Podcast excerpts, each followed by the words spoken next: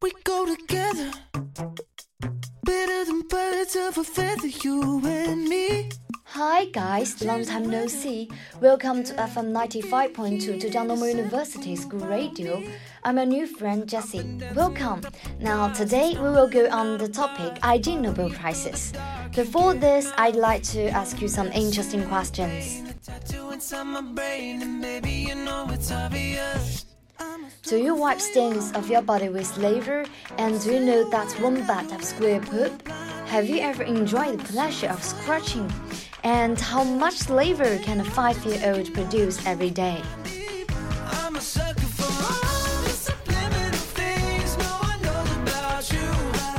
Hearing this question, do you feel a little surprised or confused? And now I want to tell you that these are just some of the research and inventions awarded at this year's Ig Nobel Prizes. However, what is Ig Nobel Prizes?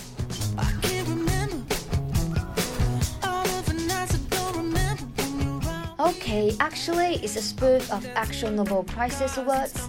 Its name comes from the combination of Ig Nobel and the Nobel Prizes. The aim is to intend to celebrate the unusual, honor the imaginative, and spur people's interest in science, medicine, and technology. But don't think it's done made by boring people for grandstanding. The people behind it are actually Harvard professors. Some of them even former real Nobel Prize winners. And this prize was funded by American Marc Abraham who organized the magazine Annals of Improbable Research. In fourth grade, his curiosity was ignited by science. He began to collect all sorts of strange things. And the words have been going on for 29 years, always celebrated in September with a gala held at Harvard University.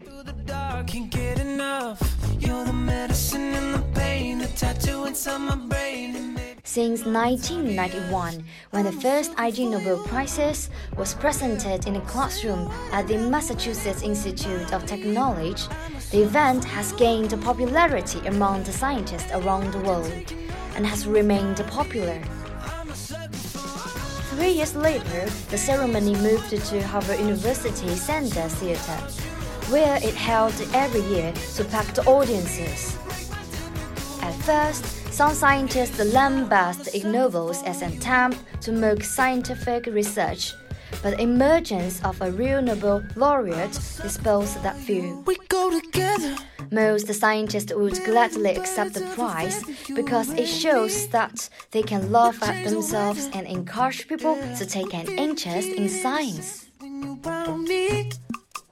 I've been dancing on top of cars and stumbling out of bars. I follow you through the dark. At the ceremony, the winners have only one minute of thanks. If the winner carelessly runs off time, he will be stopped by an eight-year-old girl. Please stop! I'm annoying!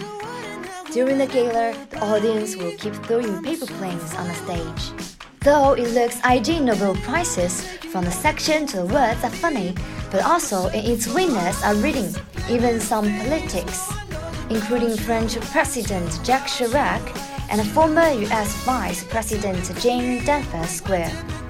And Jacques Chirac in both most definitely can review the answers of the Ig Nobel Prizes.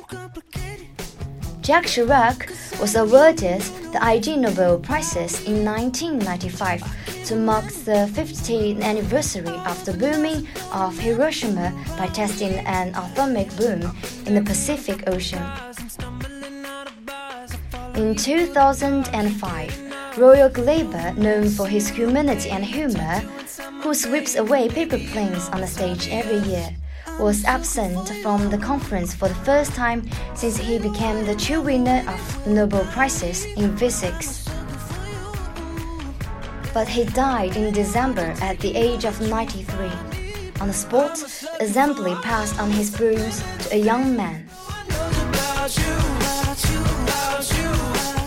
Okay, knowing this, let's go back to some interesting questions.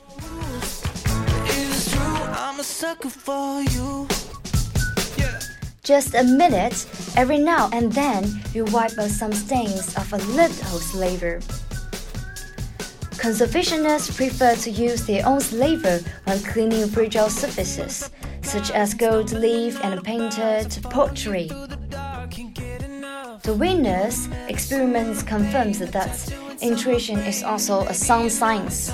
Slaver cleans gold-plated surfaces better than other cleaning toys commonly used by conservationists. They even identified what was at work, which allowed us to go on to produce a synthetic version of a slaver for cleaning.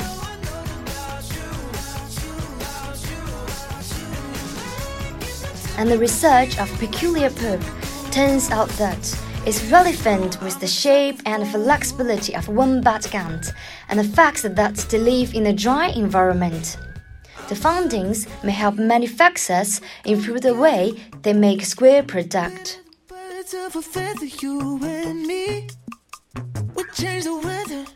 No one seems to have measured exactly how comfortable tickling can be. The research team tried to measure the pleasure of scratching. The results showed that itching on the back and ankles was stronger than on the forearms, and therefore more pleasurable when tickled.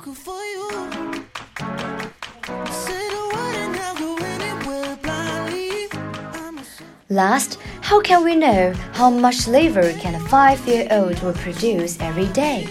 A professor of health and medicine at a university in Japan won the chemistry prize for his team, which collected slaver stamps from 35-year-olds to measure their daily slavery production. It's reported that this is the 13th consecutive years that Japanese have won Ig Nobel Prizes. It's a pleasure to receive such a well-known awards, Watanabe said. The researchers weighted food by asking children to chew it but spit it out instead of swallowing it, and then waiting again to measure how much slavery was in it. This really makes me feel strange and it took two days to determine and calculate the secretion amount of 500 milliliter in a day. The figure is said to be lower than expected. Wouldn't it be said he had considered taxing young children, but because some had accidentally swallowed the food, he thought five is the limit of being able to follow instructions. During his acceptance speech, Watanabe took the stage with his three sons, who had performed several experiments as children.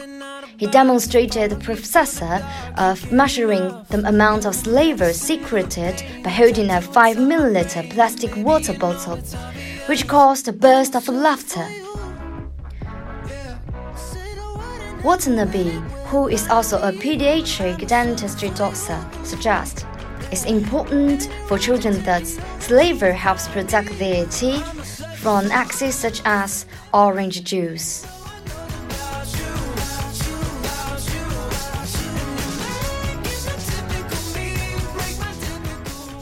And another funny research is that researchers analyzed whether digesting Italian pizza could help prevent cancer. Maybe eating pizza can fight cancer, but the results show that you should eat pizza which is made and eaten in Italy. In anthropological research, evidence collected the Zoom confirms that chimpanzees imitated humans as often and as well as humans do. In biological study, researchers have spent time in the wild living as badgers, otters, deers, foxes, and birds, and one of them has extended limbs with artificial limbs to mimic the movement of goats and they keep them company in mountains.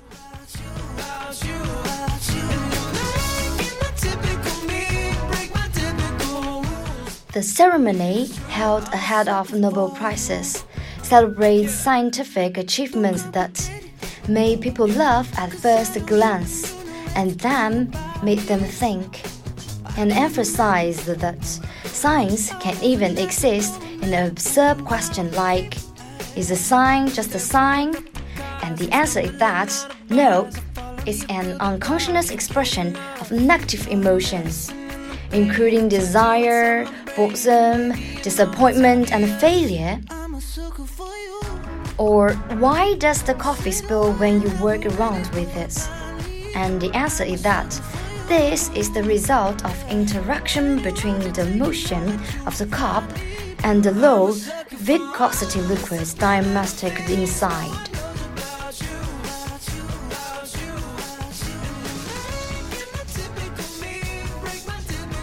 If you want to know where the boundaries of human curiosity lies, an Ig Nobel is a good place to start. For the winners, the classical closing line, as the funny Nobel host put it, is If you didn't win, especially you won, good luck next year.